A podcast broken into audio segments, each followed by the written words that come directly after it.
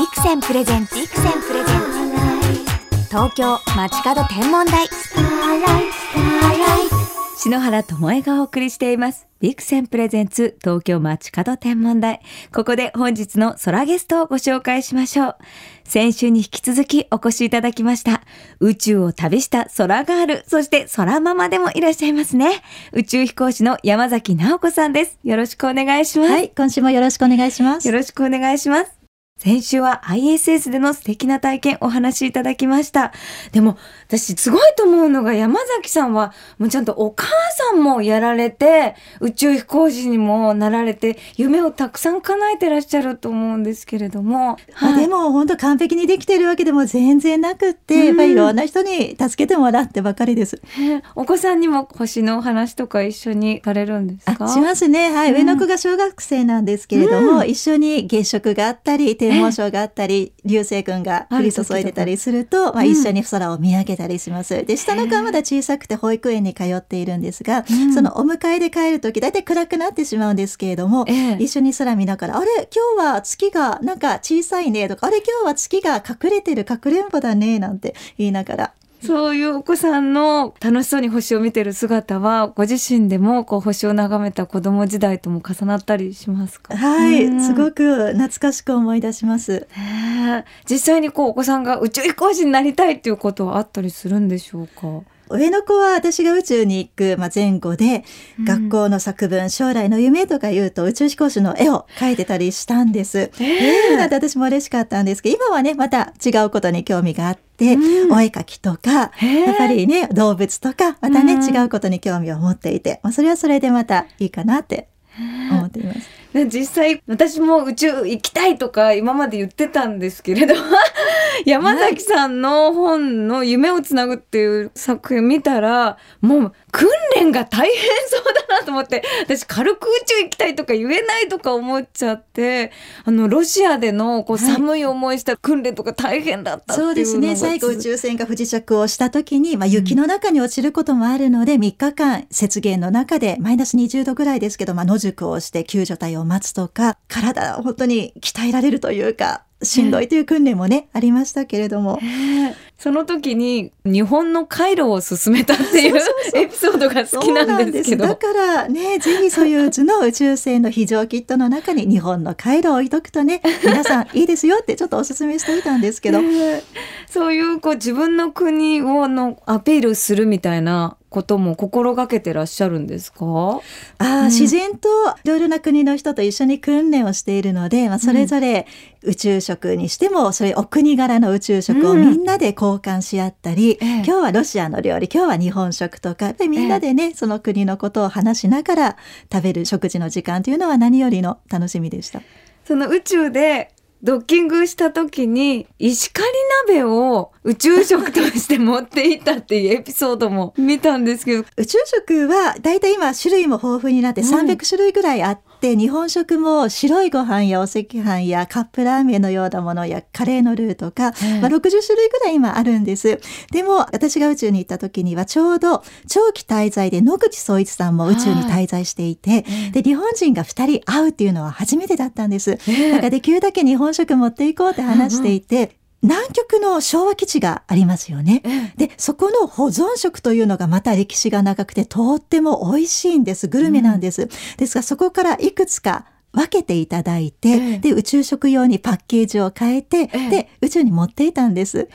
で本当美味しかったです。あのそれこそお鍋のようなものからホタテのお刺身とか、お刺身？そうお水を加えるとお刺身に戻ってくれたり、生もの大丈夫なんですね。ちゃんとパッケージが技術なんです。であとは金目鯛の煮付けとか、まあ本当にいろいろなね美味しい味が食べられて、でそれを皆さんにも手巻き寿司のような形で他のクルーの皆さんにも振る舞って。はい、日本食皆さんに人気でしたか？あ人気でしたよすごく。はい。もう大人気でした。山崎さんが好きな宇宙食は何でしたか？私はカレーが好きでした。カレー、はい、どうしてですか？あのー、というのがもともとカレー好きなんですけれども宇宙に行くと体の体液が上の方に移動してシフトをするので、うん、顔がまあ、ムーンフェイスのように膨らんでむくむんですね。だからちょっと鼻詰まりのような感覚になって、地上でも風邪をひくと鼻が詰まると味覚が鈍るのと一緒で、宇宙にいるとちょっと味の感じ方が鈍くなってしまう傾向があるんです。なんかカレーのようにピリッとしたものとか、ええ味も若干濃いめぐらいの方が美味しいなと思いました。だからカレーもそうです。カレーも他のね、宇宙飛行士にすごく人気でしたし、ええあとわさびも結構人気で、あの鼻にツーンってくるようなのがね、やっぱり鼻詰まりの時にすごく気持ちいいのか、わあ。はい、いっぱいつけて食べてる方もいました。私実家がお寿司屋さんだったのであ自分ですか。お寿司をお家で食べたら美味しいだろうなとか今そうですね。想像が巡っちゃいましたね。宇宙から見る星っていうのはどういう感じなんですか？宇宙から見ると周りが真っ暗な闇の中で見るので、しかも空気を通さないで見るので地上から見るよりもたくさんの星が見えます。地上からだと大体6等星ぐらいまでが見えると言われて、ねい。ますけれども宇宙からだともっとねそれ以上の星が見えてかつ空気を通さないで見るのでチカチカっていう瞬きはないんですね。もう一つ一つが細かい点のようにもう降り注ぐような澄んだ光で見えてきます。わあじゃあ天の川なんかもくっきり見えるんですか？くっきり見えますね。あれが私たちのいるねこの銀河の中心なんだななんて思うと、もうすごい感慨深かったです。星座とかもちゃんとわかるんですか？そうです星座も形同じように見えます。はい。山崎さんは星座とか全部ご存知なんですか？私たちも実はプラネタリウムでの訓練というのがありまして。何ですかそれ？はい。だいたい一等星の目立つ星とか、うん一通りの大体の星座は教えてくれるんです。で宇宙ステーション、それからスペースシャトルに乗る時も必ず星座版というのは持っていくんです。で、もしね、あの、スペースシャトルの中のコンピューターが壊れてしまったとか、自動の誘導のね、あの装置が壊れてしまった時は、星と目的地を見極めて昔船が北極星を頼りに進んでいったのと同じでやっぱり目印の星をめがけて進んでいくというやり方をするので一通り習うんです。うわあじゃあ星が道しるべになっはてい行くとこいうことそうなんです。聞いてよかった素敵なお話。じゃあもう本当宇宙の船なんですね。そうですね。ですからね、本当ぜひ篠原さんに星の講義をしていただきたいです。はい、私ね迷子になっても帰れる自信あります。星座分かってるので。そうですよね。わーなんだか自信ついちゃいました。東京 FM から篠原智恵がお送りしています。ビクセンプレゼンツ東京街角天文台。宇宙飛行士の山崎直子さんをお招きしてお話伺っています先ほど野口宇宙飛行士とのこう交流もお話伺いましたが若田光一さんですとか結城宮さんなんかとも交流があるそうでお話伺っていいですか？はい、もちろんです。若田光一さんは国際宇宙ステーションで、まあ、船長をね、まあ、務めた、まあ、はい。本当に私たちにとっても、まあ、兄貴分というか大先輩なんですけど、とってもね、あの、気さくなユニークな人で。ええ。で、今年の5月には、今度、結城美也さんがね、はい。初めて宇宙に旅立つので、うん。すごく期待しています。へえ。こうもう NASA でお会いしたりとかこうミッションなんかも一緒に？はい、訓練している時で一緒にね、訓練することもありますし、はい。またね、いろいろ同じ会議に出たり、日本人同士なのでね、みんなで情報交流をしたり、いろいろ、うん。はい、交流の場があって、で、訓練だけではなくて、よくホームパーティーなども開いて、で、みんなで家族ぐるみで集まったりもしています。あの漫画宇宙兄弟なんかを見るとこう宇宙飛行士同士ってなんかライバルみたいなイメージがあるんですけど、はい。はい実際すごく仲が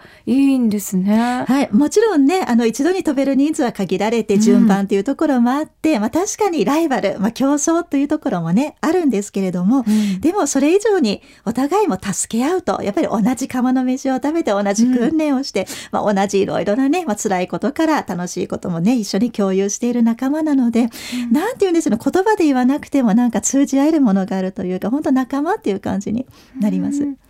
次は結城美也さんが宇宙に飛び立ちますよね。どんな活躍を期待されてますか？はい、結城美也さんもともと航空自衛隊のパイロットということでね、うんですから将来日本が有人宇宙船を作るときに、ええまあぜひそこでねフィードバックをかけてくれるような何かね技術的にもすごく期待をしています。でまたゆいさん5月から6月くらいに宇宙に行く予定なんですけれどもちょうど滞在中にイギリスのソプラノ歌手のサラ・ブライトマンさんもはい宇宙ステーションを訪れる予定になっているんですね。だからね、一緒にコラボをして、うん。何かね、はい、素敵な歌声を響かせてくれることも楽しみです。ゆいさんもコラボですか？えー、どうかしら？はい。ねでもそういう宇宙でできることがどんどん可能性が広がってますよね。もうそのライブもそうですし、はい。日本人の方もたくさん行ってらっしゃって、はい、そうですね。で、うん。だんだんと宇宙旅行ということも実現に向かって近づいていますから、うん。いわゆる宇宙飛行士ではなくて、もっとね、たくさんの方々が宇宙に行ける、まあ、うん。そういった時代にもなってほしいと思っています。じゃあ私なんかこう空が好きなはい空ガールも夢見てもいい時代なんでしょうかね。もちろんです。はい。ちなみに宇宙を夢見る子供たちどんなことを思って成長してもらいたいですか、宇宙はたくさんの可能性があるんですね。うんで宇宙っていうとこれだけたくさんロケットが打ち上がって人工衛星が打ち上がってだいぶ人も宇宙に行くようになりましたけれどもでもまだまだわからないことだらけです。うん宇宙空間も広い中で実は私たちが把握している物質っていうのは全体の4%ぐらいに過ぎなくて残りは真空の真っ暗な空間と思われているんですがそこには実はダークマターとかうんダークエネルギーとか、まあまだまだ未知の物質で満たされているのではないかとも言われているんです。だからこうしたわからないことにね、うん恐れないでどんどん興味を持って、うんそして可能性を広げていっていただけたら嬉しいなと思っています。わああったかいお言葉篠原はもし宇宙に行ったら宇宙からオーロラを見たいっていうのが目標なんです。ああのいい宇宙から色を確かめてみたい、その実際にこう地球はこういう色なのかなっていうのはこう想像だけでははい。やっぱ命の色とかそういう自分の感じた色みたいなのを知りたいなっていうのが目標です。はい。オーロラもとってもね、ダイナミックに綺麗に見えます。いかがでしたか、はい。北極と南極に近いところで、オーロラが、あの、結構広い範囲に見えるんですね。で、地軸のほ、ね、北極軸、南極軸を、まあ、中心にして、綺麗な円ではなくて、やっぱりところどころ欠けてしまうんですけれども、ええ。それでも輪っかのような、なんかダイナミックなオーロラが見えるので素敵だと思います。篠原さんはどんなお色が好きなんですか？私虹色が好きなのでこう全色確認したいんですよね、黄色はきっと砂漠でしょうし青は海でで赤は星の色とかもそうですね。あと大地の中でもちょっと赤っぽい土のところは赤色に見えたりします。まあその宇宙で感じた色をドレスにしたりとかあ楽しみりですしたいですはい。行かなきゃですねそうですももうぜひ行ってください。はい。さて、山崎直子さんとお話ししてきましたが、あっという間にお時間となってしまいました。最後に、この番組をお聞きの空がある、空ボーイに一言メッセージをいただいてもよろしいですか？はい。私も小さい頃に星を見て綺麗だなと思ったそうした純粋なまあ素朴な気持ちから今に至りました。で、空を見上げると、すごく心が洗われるというか広い気持ちになるような気がしていました。だから皆さんもね、時々空を見て星を見上げて、そして広い心をね、育てていってください。応援しています。うわ、もう、山崎さんに応援していますなんて言葉いただいちゃう。頑張るしかないですね、我々も。はい、応援しています。はい、パワーをいただきました。本日のゲスト、宇宙飛行士の山崎直子さんでした。本当にどうもありがとうございました。はい、篠原さんありがとうござありがいました。とうございました。1610年ガリレオ・ガリレイ先生は手作りの望遠鏡で木星の衛星を見つけたその4つの衛星はまとめてガリレオ衛星と呼ばれている400年前の望遠鏡でガリレオ先生が見つけた星は双眼鏡を使えば簡単に見えてしまう。それは木星のそばで広がったり集まったりする4つの光だ。夕べ双眼鏡でガリレオ衛星を見たよって誰かに言ったらびっくりしてくれるかな。星空を眺めよう。双眼鏡のビクセン。ビクセンプレゼンツ東京街角天文台。まもなくお別れです。本日は宇宙飛行士の山崎直子さんにお越しいただきましたがもう感動のお話が宇宙船の中でも星座版があって星を頼りに帰るってお言葉聞けてよかったなと思って星を覚えることってこう原始的なんだけども最先端のことにね役立っているんだなってことが分かって私も星覚えててよかったって、よくお友達にね、ともえちゃんはどうしてそんなに星をたくさん覚えてるのって、ナチュラルに聞かれることがあるんですけれども、今度から、宇宙で迷子にならないために星を覚えてるのよって、返答しようかなって思いましたね。それと、お別れ際にね、北極星をこう形取ったペンダントをくださって、もう私これもう宇宙で迷子にならない夢を迷わないっていうメッセージなんだと思って、本当になんか力を言葉でも思いでもくれた時間でした。山崎直子さん、どうも素敵なお話ありがとうございました。では、篠原から今夜の星空インフォメーションお届けしましょう。